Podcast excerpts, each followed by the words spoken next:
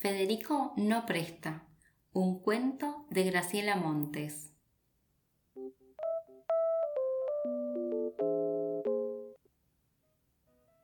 Federico y Antonio son amigos.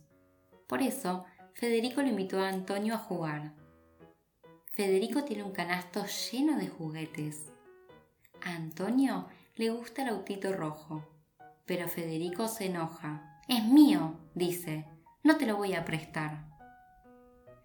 El oso amarillo es lindo, es mío y mío, grita Federico, no te lo quiero prestar. La pelota que rebota es mía y mía, no te la quiero prestar.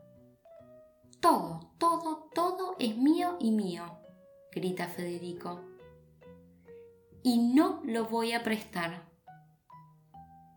Federico y Antonio son amigos. Por eso Antonio lo invitó a Federico a jugar.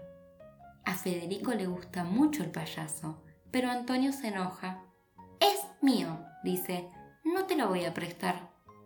Federico y Antonio son amigos y están aprendiendo a jugar. Te presto el payaso, dice Antonio. Te presto el autito rojo, dice Federico. El payaso se sube al auto y van todos a pasear. Y colorín colorado, este cuento se ha acabado. Si quieres que te lo cuente otra vez, cierra los ojos y cuenta hasta tres.